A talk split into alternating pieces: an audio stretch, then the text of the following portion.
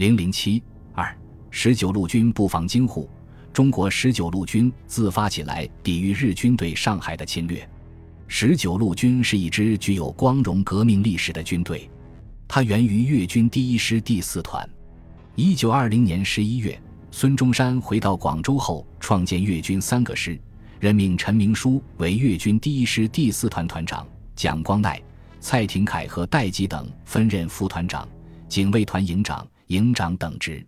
一九二年北伐，该团任先锋，屡建战功。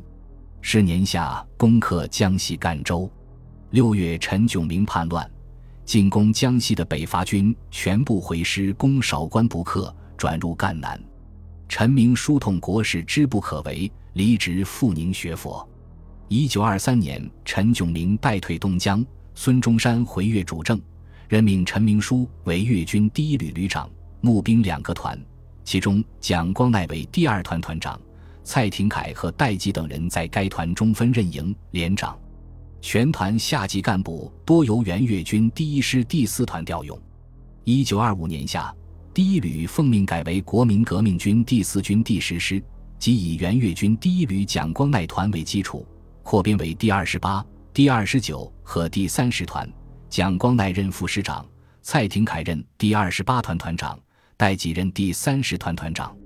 一九二六年夏，国民革命军北伐，第十、十二师在汀泗桥、贺胜桥战役中建立奇勋，第十师并且攻下武昌。第四军被誉为铁军。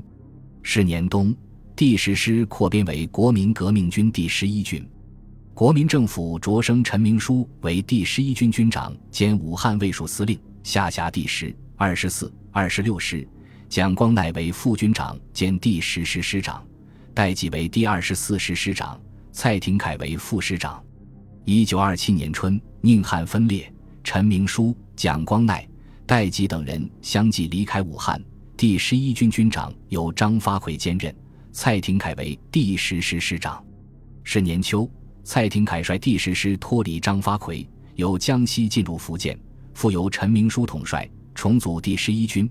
蒋光鼐仍为副军长，代几任参谋长，下辖第十、第二十四和第二十六师。第十师师长仍由蔡廷锴担任。一九二八年春，第十一军由闽回粤，补充兵员。第二十六师师长改为代级。一九二九年春，国民党中央召开编遣会议，第十一军缩编为一个师和一个独立旅。蒋光鼐为广东边检区第三师师长。戴季为副师长兼第八旅旅长，蔡廷锴为第二独立旅旅长。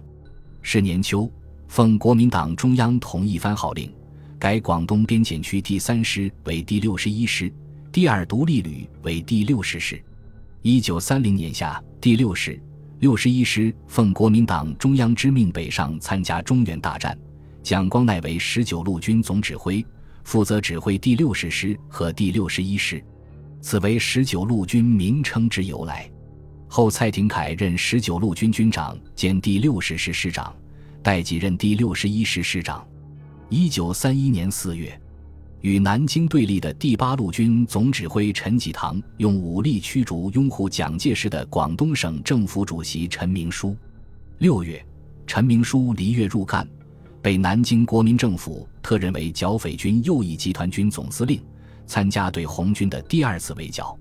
十一月，将十九路军集中江西吉安，扩编第七十八师，师长为屈寿年。第六十一师师长戴季因病辞职休养，以该师旅长毛维寿升任。第六十师师长为沈光汉，蔡廷锴擢升十九路军军长。蒋光鼐因病驻沪，总指挥一职由蔡廷锴代理，十九路军军部随之成立。陈明书由于与这支部队有着悠久的历史关系，成为十九路军的政治领袖。九一八事变发生前夕，国民党第三次围剿被红军打破，在江西兴国的高兴圩一战，十九路军损失两千余人，军部险些被歼。十九路军非蒋介石嫡系部队，自国民党一九二七年叛变革命后。一直被蒋利用充作内战的工具，辱没了自己光荣的历史，而且实力受损。九一八事变发生后，十九路军政治态度发生了变化。九月十九日便提出“团结一致，打倒日本”的口号。在中国共产党和红军“中国人不打中国人”枪口一致对外的号召下，全体官兵三万余人在赣州宣誓反对内战和团结抗日。九月下旬，蒋介石将与粤系势力有深久历史关系的陈明书请到南京，商议由陈赴广州调解京粤之争，为表示和解的诚意，蒋答应调十九路军卫戍京沪。九月三十日。国民政府任命陈明书为京沪卫戍司令。十月，时值京粤政要集会于上海讨论整理内政问题，十九路军由干调至京沪承担卫戍任务，以增进京粤相互间的信任。十一月，十九路军奉令全部到达京沪路沿线，部署如下：卫戍司令长官公署及总指挥部驻南京，第六十师驻苏州、无锡、常州、丹阳。第六十一师驻南京、镇江，第七十八师驻上海、吴淞、昆山、嘉定。十九路军参谋长戴季自十二月起任淞沪警备司令。十九路军调到京沪线以后，第七十八师被指定担任原由财政部税警团承担的淞沪卫戍任务。该部到达后，其第一五五旅分驻南市、吴淞、真如；第一五六旅第四团驻南翔。第五团及旅部驻嘉定，第六团驻太仓，闸北的防地暂时仍由税警团担任，直到一九三二年一月六日由驻太仓的第一五六旅第六团接替。第六团第三营驻闸北，第一、第二营驻大厂。一月十一日，第一五六旅旅部由嘉定移至大厂。十三日，驻南翔的第四团接防吴淞，驻嘉定的第五团除派一个营警戒刘河外。其余向南翔及大厂推进。第一五五旅除依旧警戒南市外，其余警卫虹桥及漕河泾。旅部在真如。两旅的地境以铁道为界，现上属第一五五旅。十九路军调防淞沪一带后，在上海民众抗日宣传的影响下，坚定了为中华民族图生存、为中国军人争人格的决心。但由于调沪不久，情况生疏。对于日军的真正侵略意图，一时还看不清楚。国民政府又未向其提供任何有关的情报。该军在战争爆发前两周，才从自己所得的情报中判断日军的侵略已不可避免，所以直到一月十五日以后才开始进行应战部署。蒋光鼐、蔡廷锴、戴季决定在原十九路军淞沪前线方的进行抵抗。他们分析认为，我军如退出上海。不论在真如、南翔或昆山取抵抗线，实际等于不抵抗。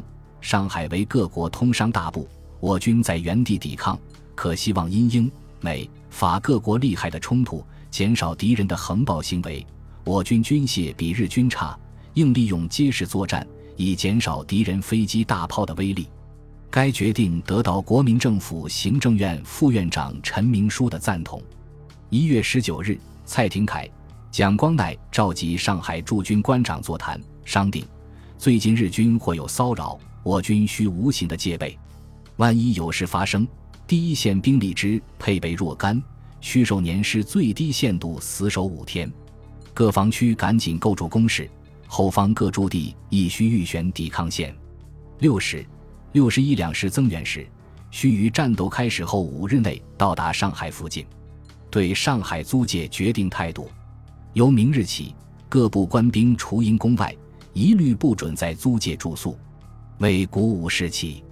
二十三日，陈明书、蒋光鼐、蔡廷锴、戴季发表告十九路军全体官兵同志书，表示：我们不要感觉我们物资敌不过人，我们要以伟大牺牲精神来战胜一切，我们必定能操胜算，我们必定能救中国。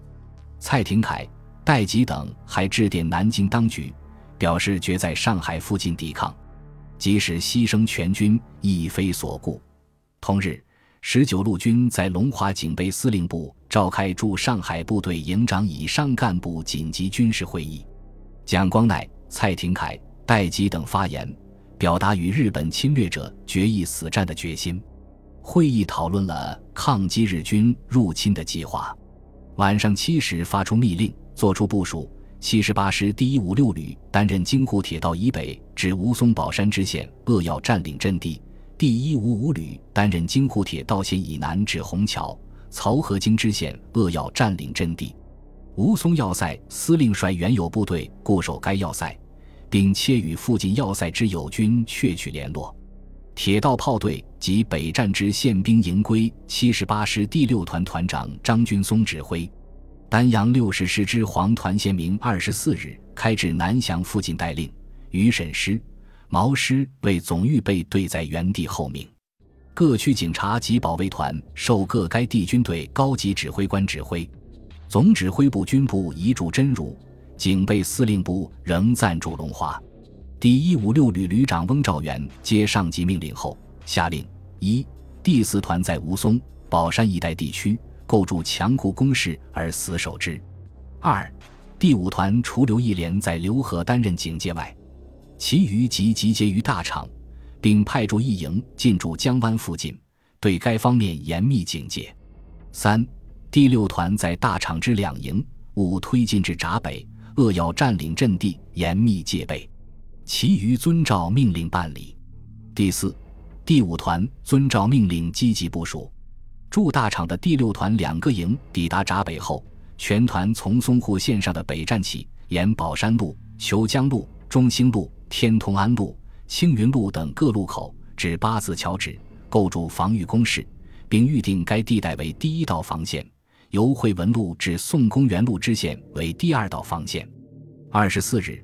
蔡廷锴等人抵达苏州，在花园饭店召集十九路军驻苏州高级将领沈光汉、李胜宗等举行紧急会议。蔡廷锴在会上表明十九路军抗战的决心，并传达解释了二十三日发出的密令。参加会议的将领一致表示反对不抵抗和拥护团结抗日。二十三日、二十四日会议以后。十九路军各部基本上完成了战略战术的部署，准备随时打击来犯之敌。二十四日，第六十师第一九旅第一团开抵南翔附近待命。至二十五日，十九路军一二十三日命令大体上部署完妥。二十五日，第七十八师司令部由南翔进驻真如，蔡廷锴和十九路军总部部分人员也抵达真如。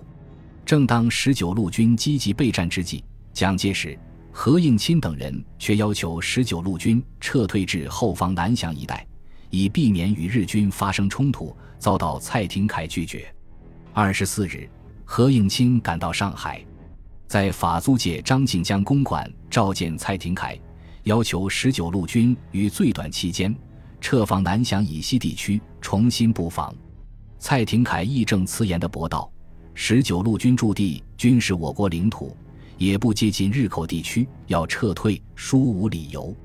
为表示抗日的坚定决心，二十八日，蒋光鼐、蔡廷锴和戴季发表警告淞沪民众书，内称绝不使日兵在中国土地及淞沪万国俱瞻之范围扰及我安居，损及我一草一木。但何应钦仍于二十八日电令第一五六旅第六团将闸北一带防务移交宪兵第六团接收，四防务交替完毕，即移驻真如或南翔附近。蒋光鼐、蔡廷锴待几接电后，晚十一时在龙华召集十九路军全体军官会议，席间多数军官均极愤慨，誓愿一死。继而因外交形势已转缓和，双方冲突或可幸免。决即遵令办理。晚八时，翁兆元接到第六团团长张君松的报告，宪兵第六团已有一个营到达真如，因为接防太晚，加上宪兵兵力不符分配，已经用电话商定宪兵第六团二十九日拂晓再来接防。同时，真知已有大批日军舰及陆战队士兵抵沪，形势急迫，因此翁兆元令第六团继续严密警戒。不要因即将换防而放松警惕。晚十一时十分，戴季以电话令第七十八师，敌人欲乘我七十八师第六团与宪兵第六团交替防务之际向我袭击，企图占领闸北。由区师长令翁旅长赵元池赴闸北巡视。这第六团进入阵地，第五团固守原地，相继策应第六团。由翁旅长督持在闸北之宪兵保卫团警择地戒备。并令黄旅长顾转至第一团监视黄浦江之敌舰，第二团严密警戒护西，同时令第一九旅第一团由南翔推进，真如策应。翁兆元接到命令后，随即下令第六团应即进入阵地，严密戒备；其他各团应在原地准备。张军松得令后，一面准备移交，一面施行严密的戒备。第六团各营依令进入阵地。第一营副步兵炮一排安置在虬江路、广东路、西宝兴路各路口；第二营副步兵炮一排安置在横滨路、天通安路、江湾路、青云路各路口；第三营派一个连在宝山路协同北站的宪兵一个连及铁道炮队防守北站，其余三个连集结于太阳庙路家俊会馆为团预备队。第一五六旅第六团有一千余人。加上公安警察大队的两个中队和宪兵一个连，驻守闸北的我军总兵力约有一千七百人。本集播放完毕，感谢您的收听，喜欢请订阅加关注，主页有更多精彩内容。